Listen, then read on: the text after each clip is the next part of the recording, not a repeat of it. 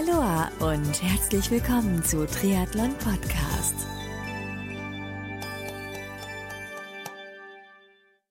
Aloha und herzlich willkommen zu einer neuen Ausgabe von Triathlon Podcast. Ich bin Marco Sommer und Triathlon Podcast wird euch mit freundlicher Unterstützung von Yobots, Ohrhörer entwickelt von Sportlern für Sportler präsentiert.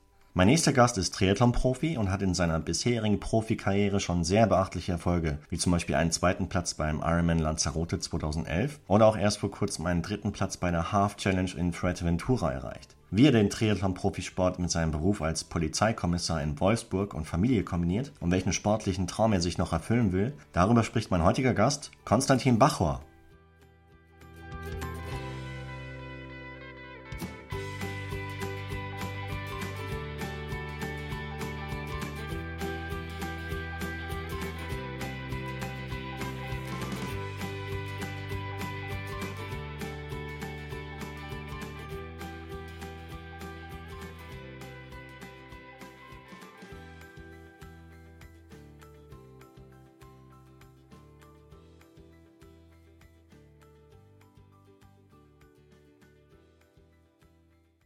Konstantin Bachor ist mein heutiger Gast. Hi, grüß dich, Konstantin. Wie geht's dir heute? Hallo, ja, alles super.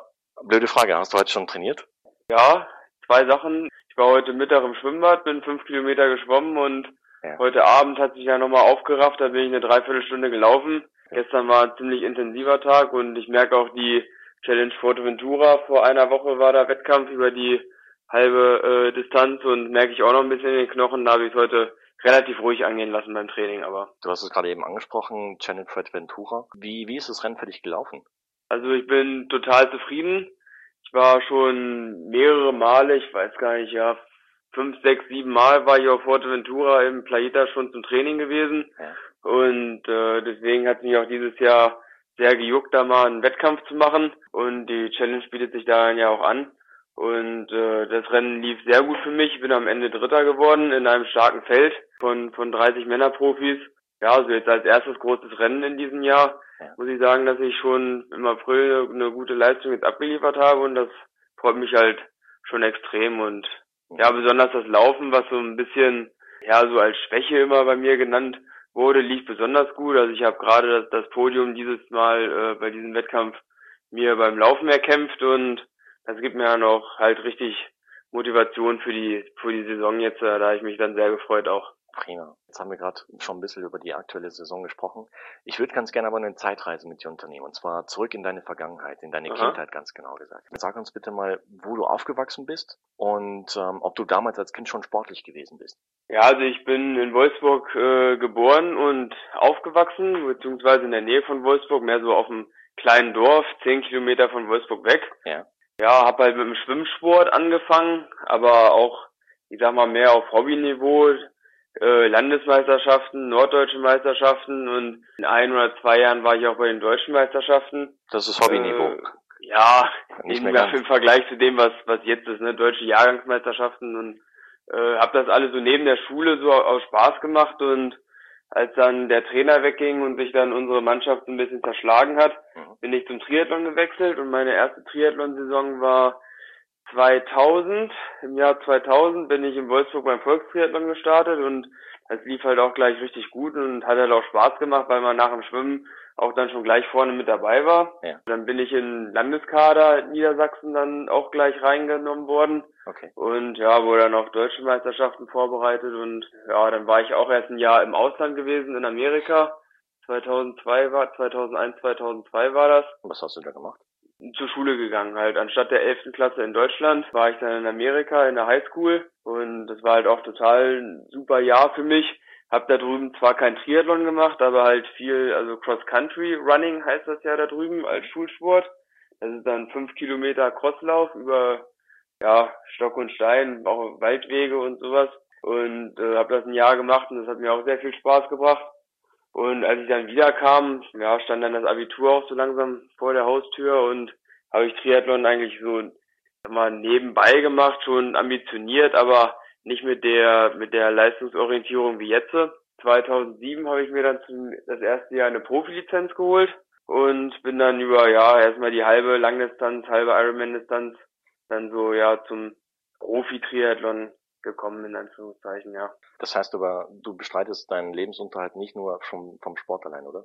Nee, ich bin bei der Polizei in Niedersachsen, wurde ich zum 1.10.2007 äh, eingestellt. War auch schon ja, ein langjähriger Berufswunsch von mir, den ich eine Zeit lang nicht ganz so intensiv verfolgt habe, sondern eher ein Studium im Ingenieursbereich mhm. und mich dann parallel bei der Polizei beworben habe. Ja, dann hat sich das ein bisschen mehr formiert und in Niedersachsen wurde dann zeitgleich zu meinem Einstellungstermin ein Sportförderprogramm in die Wege geleitet, was dann die, äh, die Ausbildungszeit auf fünf Jahre verlängert anstatt drei und äh, die Studiumszeit und ja, da habe ich die Einstellungskriterien für, für erfüllt und habe mir halt auch ja kurz Gedanken darüber gemacht, ob das das Richtige ist und aber dann habe ich gedacht, naja, man man macht halt eine, eine Ausbildung und den Sport parallel und das denke ich auch eine sehr gute Sache, weil ja Triathlon ist halt auch nicht so ganz leicht sein täglich Brot zu verdienen und wenn man erstmal eine Ausbildung im, im Rücken hat oder ein Studium ist es auch bei der Polizei in Niedersachsen mit, mit Bachelorabschluss,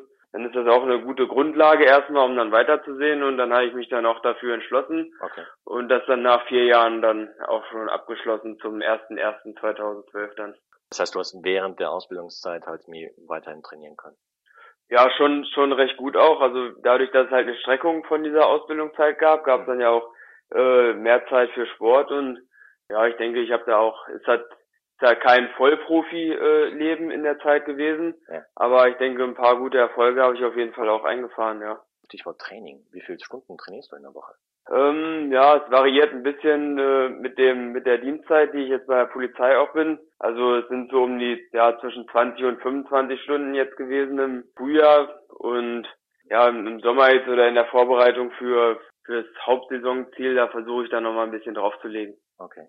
Trainierst du in der Regel allein oder in einer Gruppe? Mal so, mal so. Also wenn ich jetzt äh, eine Ruhewoche zum Beispiel habe, dann suche ich mir halt auch schon mal ein paar Trainingspartner hier fürs, fürs Fahrradfahren. So, mhm. äh, dann kommt mein Trainer auch mal mit oder ja auch Kollegen, mit denen man mal eine, eine Runde laufen geht, wo dann das Tempo nicht ganz so eine wichtige Rolle spielt wie in den Belastungswochen.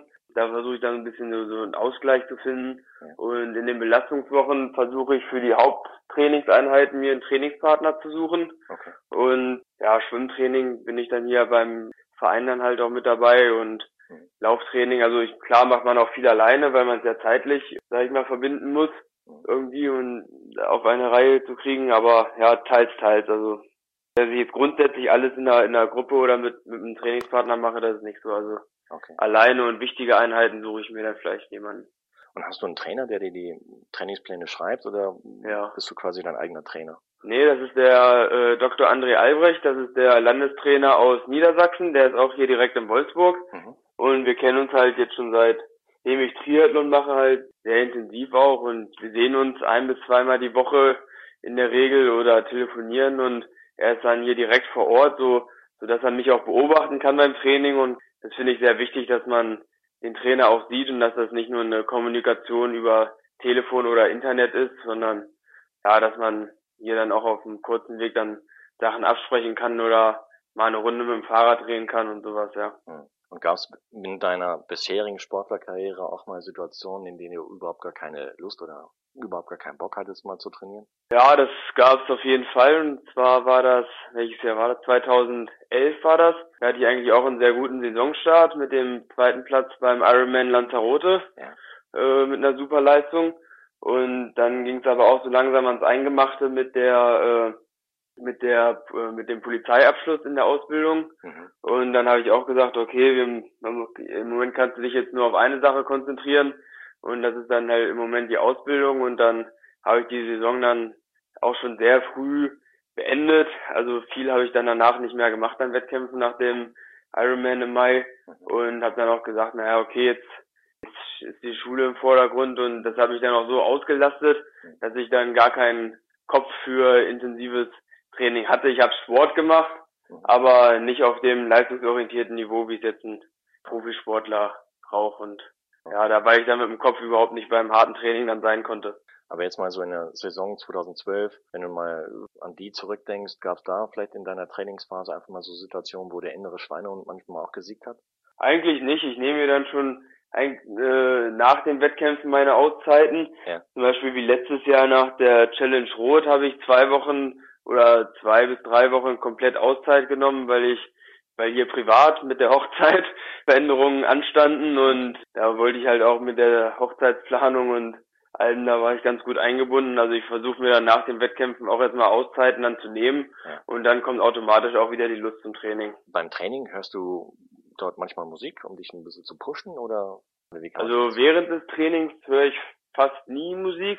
Ganz selten mal auf längeren Radausfahrten, wenn dann, wenn ich alleine unterwegs bin und es dann halt zu monoton ist, aber das ist auch wirklich selten. Im Winter habe ich so eine goldene Regel in Anführungszeichen, wenn es draußen schneit und man eigentlich gar keine Lust hat, jetzt laufen zu gehen oder Fahrrad, ja. dann äh, mache ich immer in der Vorbereitung, sag ich mal in der Vorbereitung aufs Training hier so Klamotten anziehen oder so, dann mache ich immer eine, eine CD rein mit so ein bisschen so Rockmusik oder so, die einen so ein bisschen motiviert und dann sage ich immer, okay, wenn jetzt zwei Lieder rum sind, dann gehst du halt raus. Okay. Damit man so ein, da nicht so rumgammelt oder hier noch was macht und da was macht, sondern wenn zwei Lieder vorbei sind, da sind dann ja ungefähr zehn Minuten. In der Zeit hat man sich angezogen, das Fahrrad fertig gemacht, die Flaschen aufgefüllt und alles erledigt und dann geht's halt auch raus. So, das ist so das Einzige, was ich mit Musik mache, aber das ist auch individuelle Sache, sage ich mal, mit diesen zwei Liedern. okay. Wenn du so zurückdenkst an deine bisherige Sportlerkarriere, was war so der, das, der größte Erfolg, bislang erreicht hast? 2011 der zweite Platz auf Lanzarote war natürlich super. Ja.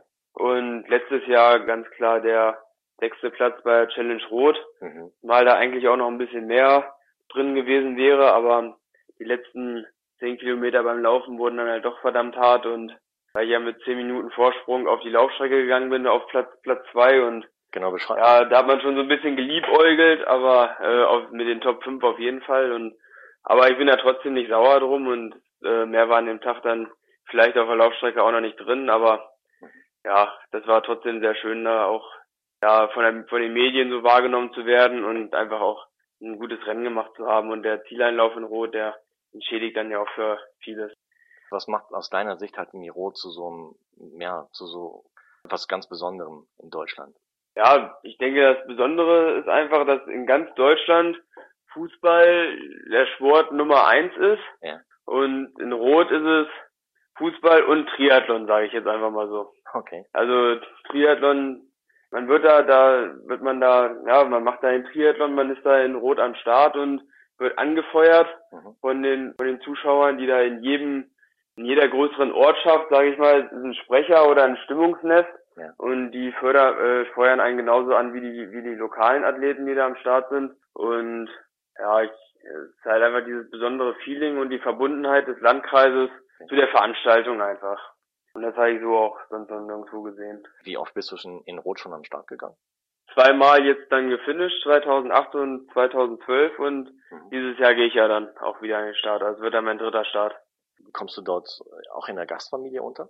Ja, genau. Ich habe 2008 da schon gleich einen super Homestay zugeteilt bekommen von der von der Familie Weichshöfer ja. Äh, in Kleinfeld. Das ist ungefähr 20 Kilometer entfernt von Rot. Mhm. Ja, die der Kontakt zur Gastfamilie, der ist auch so gut, dass das mittlerweile Freunde sind. Ich war jetzt ja auch schon öfter als zu den Wettkämpfen unten, sondern regelmäßig mindestens einmal im Jahr, okay. dass ich dort äh, übernachtet habe und die waren noch bei unserer Hochzeit letztes Jahr, also sind schon richtige Freunde geworden und Klasse. auf die kann ich mich auch voll verlassen in, in der Triathlon-Woche. Da tun die wirklich alles für mich. Wenn, wenn ich irgendwas gekocht haben möchte, dann kochen die für mich oder mhm. fahren mich irgendwo hin oder sind ja auch beim Wettkampf von morgens 4 Uhr bis abends mit dabei und Wahnsinn. Ja, also optimal kann man eigentlich nur sagen. Das heißt, wenn du nach Rot reist, reist du in der Regel schon in der Woche vor dem Rennen an oder am Montag, Dienstag oder wie kann man sich das vorstellen? In der Regel reise ich Mittwoch an, ja. äh, vorm Rennen, weil ja Donnerstag dann auch schon die Wettkampfbesprechung und die Dopingkontrolle für die Profis ist. Noch früher anzureisen lohnt sich für mich eigentlich nicht, weil ich die Strecke kenne und muss jetzt eigentlich nicht mehr auf der Originalstrecke trainieren. Ja weil ich jetzt auch wirklich schon so oft unten war, dass ich, dass ich da mit den mit den Radfreunden Buchstaller in der Trainingsgruppe da aus Silpolstein oft genug die Strecke abgefahren bin und dann reicht es eigentlich, wenn man Mittwoch anreist, ja. In der Nacht vor dem Rennen, von Samstag auf Sonntag, findest du überhaupt Schlaf oder, oder machst du alle halbe Stunde auf, weil du total nervös bist? Auch so ein paar Stunden Schlaf finde ich eigentlich schon. Also du bist nicht das mehr aufgeregt vor so einem Rennen? Aufgeregt natürlich, aber ist jetzt nicht so, dass ich nicht schlafen kann oder so. Ich meine, die Nacht ist sowieso kurz, weil um 6 Uhr und kurz nach 6 ja schon der Start ist. Nee, so ein paar Stunden Schlaf finde ich auf jeden Fall. Wenn du dich an das letztjährige Rennen nochmal zurückerinnerst, du hast es eben schon gesagt, du bist auf dem Rad ziemlich gut abgegangen. Was ging dir da durch den Kopf, als du als erster in die Wechselzone gekommen bist? Hm, erstmal bis, bis kurz vor der Wechselzone habe ich das gar nicht realisiert, dass mein Vorsprung so groß ist, mhm. weil als Führender kriegst du ja die Abstände in der Regel nicht zugerufen, weil der Zweite ja erst an dieser Stelle vorbeifahren muss. Ja. Und ja, dann konnte ich das auch gar nicht so richtig glauben, dass mir der jemand auf dem Motorrad zugerufen hat, dass es zehn Minuten sind. Und in der Wechselzone habe ich das dann ja vom Sprecher dann auch zugerufen bekommen. Na jo, Mensch, das ist ja schon ein ganz ordentliches Polster. Ja. Und ja, ich habe mich dann trotzdem versucht, erstmal auf mein Laufen zu konzentrieren, dass ich da gut reinkomme. Mhm.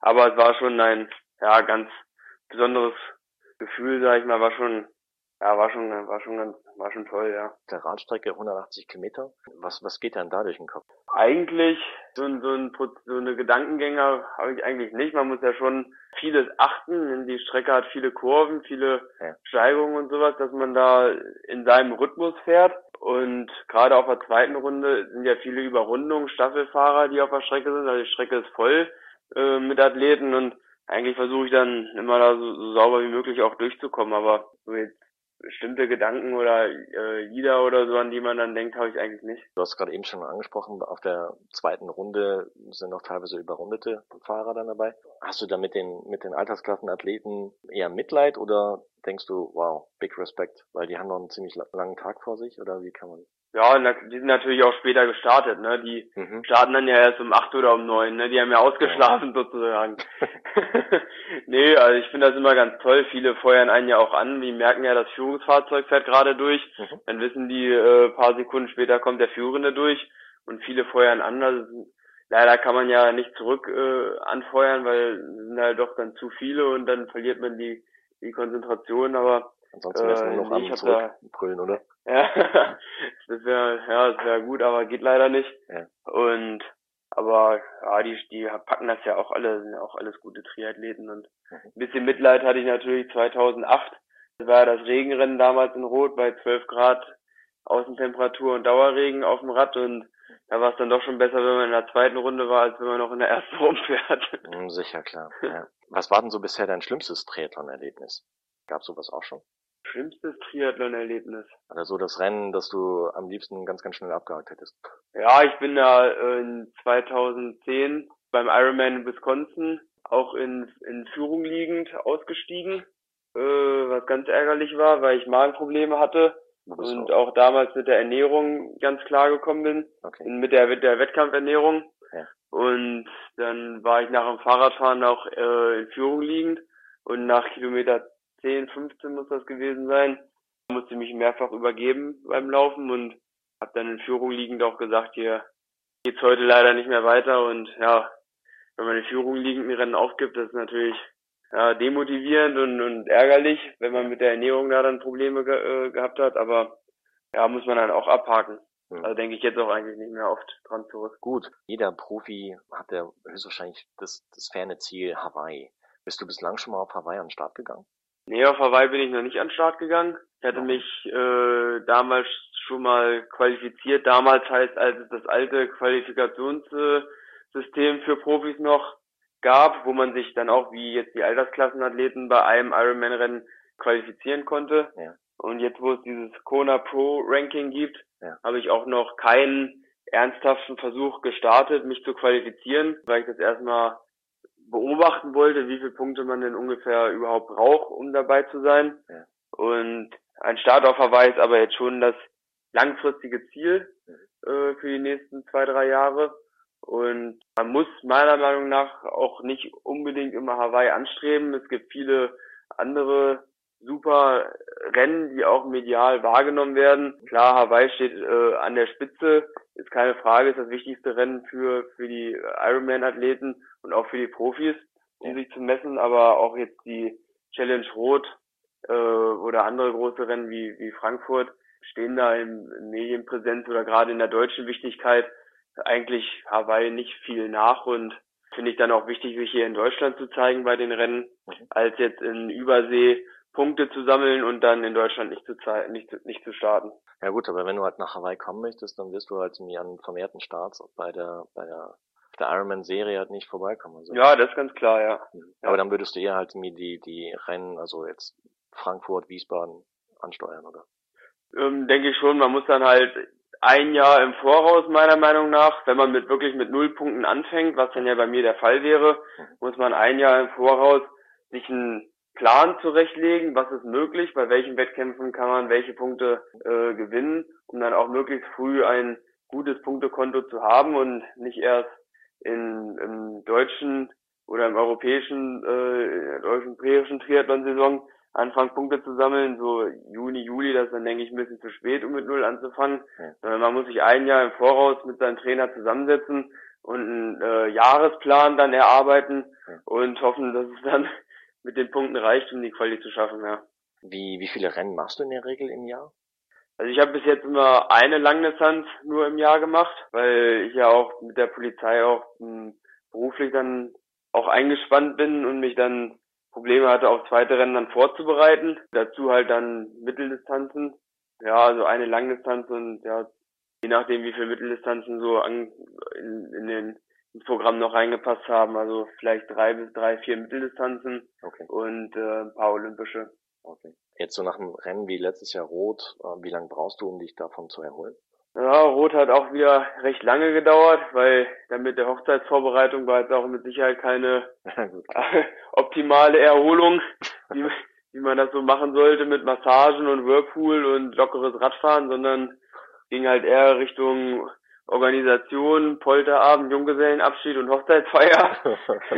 also hat dann auch ein bisschen länger gedauert und okay. äh, ja, es war trotzdem, denke ich, ein, eine, äh, eine Zeit des Jahres, die ich nicht vergessen möchte. Und da war ich auch froh, dass ich dann mal zwei, drei Wochen äh, mich auf meine Freunde und Familie und die Hochzeitsfeier konzentrieren konnte und da auch die Zeit äh, hatte, mich darauf einzulassen, als dann jetzt zu denken, ich muss jetzt wieder für den nächsten Ironman oder äh, nächsten Wettkampf dann fit sein.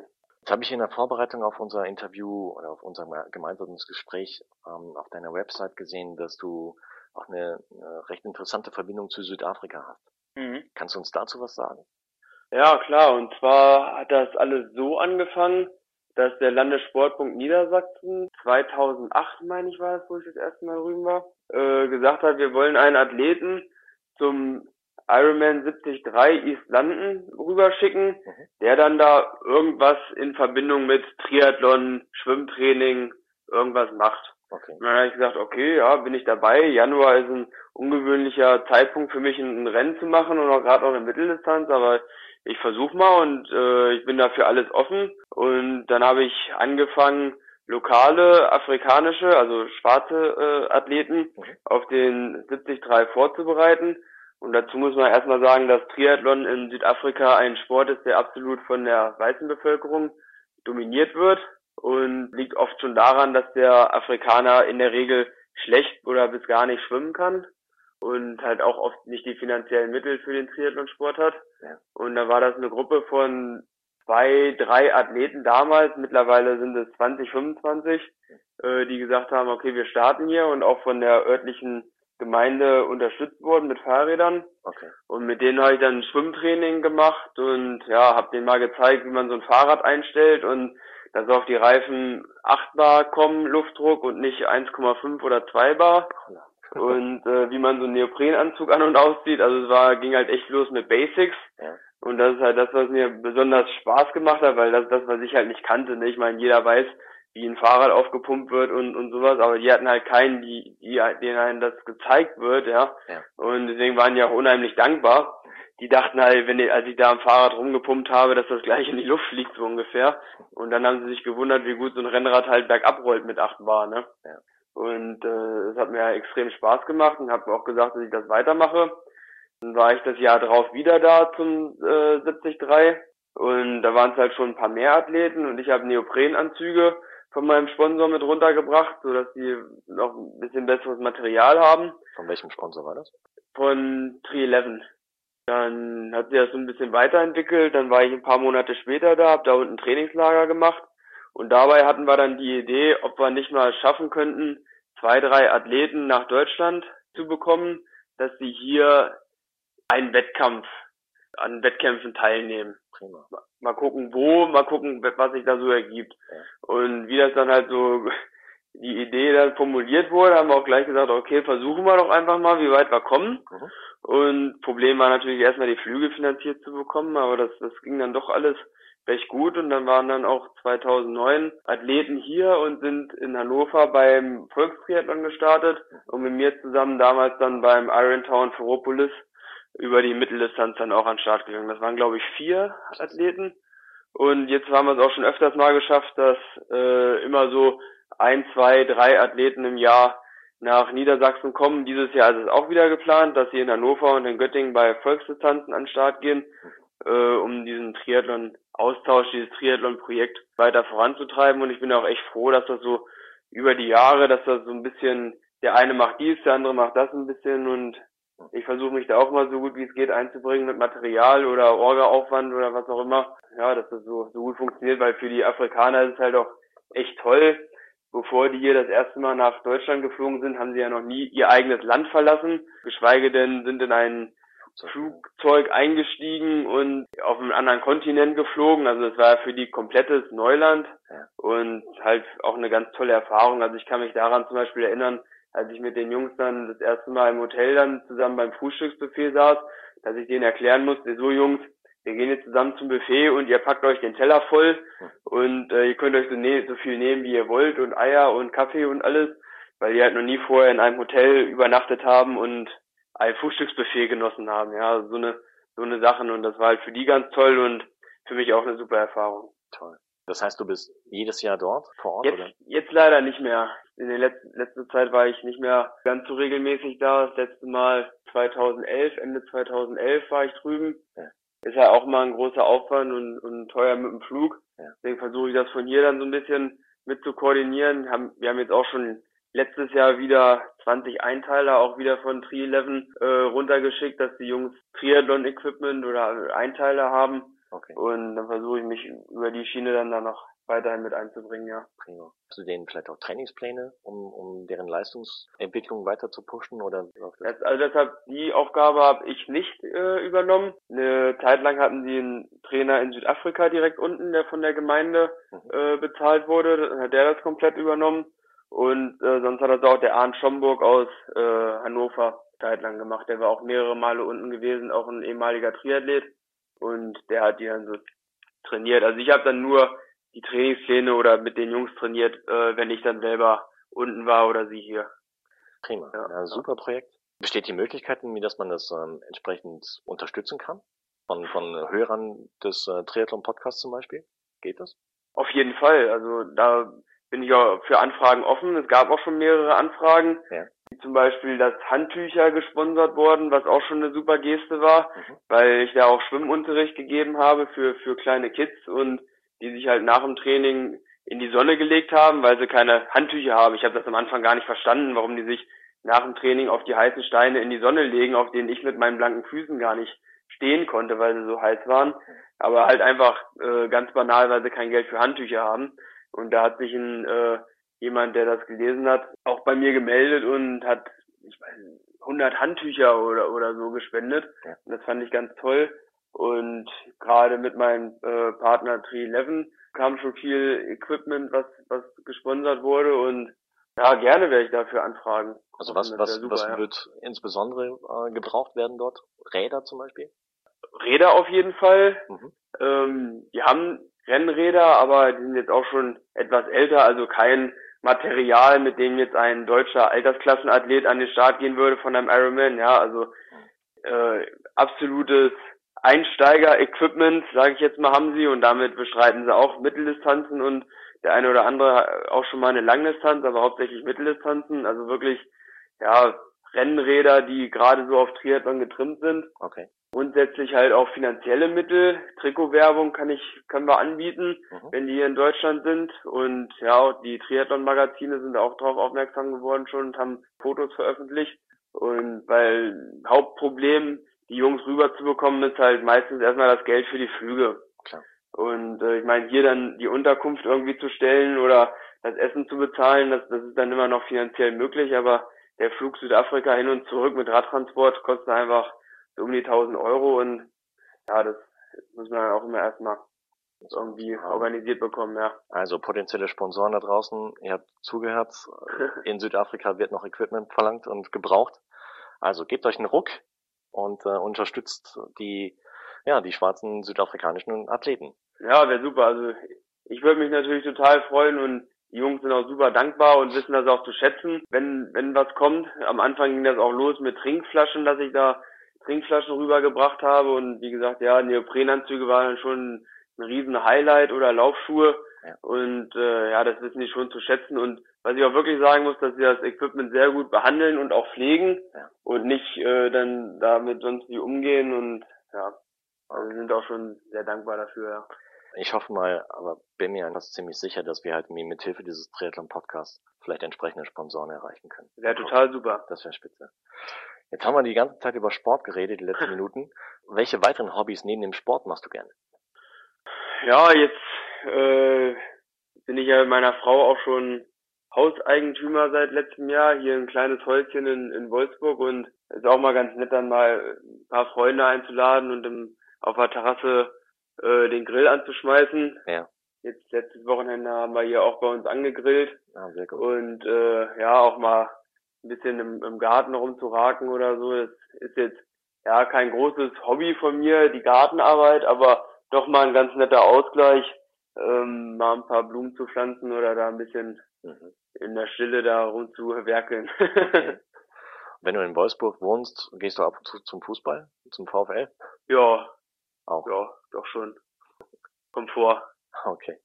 So wie es das Training äh, erlaubt, im Winter ist habe ich Samstag grundsätzlich sowieso feste Trainingszeiten. Ja. Aber ein, zwei Mal pro Saison klappt es eigentlich schon immer, ja. Und früher bin ich ja, fast zu jedem Heimspiel gegangen. Kommen wir nochmal ganz, ganz kurz auf die diesjährige Saison zu sprechen, 2013. Mhm. Welche Rennen stehen da bei dir auf dem Terminkalender? Nächsten Monat, am 12.05. starte ich beim Tri-Pfalz in Kaiserslautern über die Mitteldistanz. Mhm.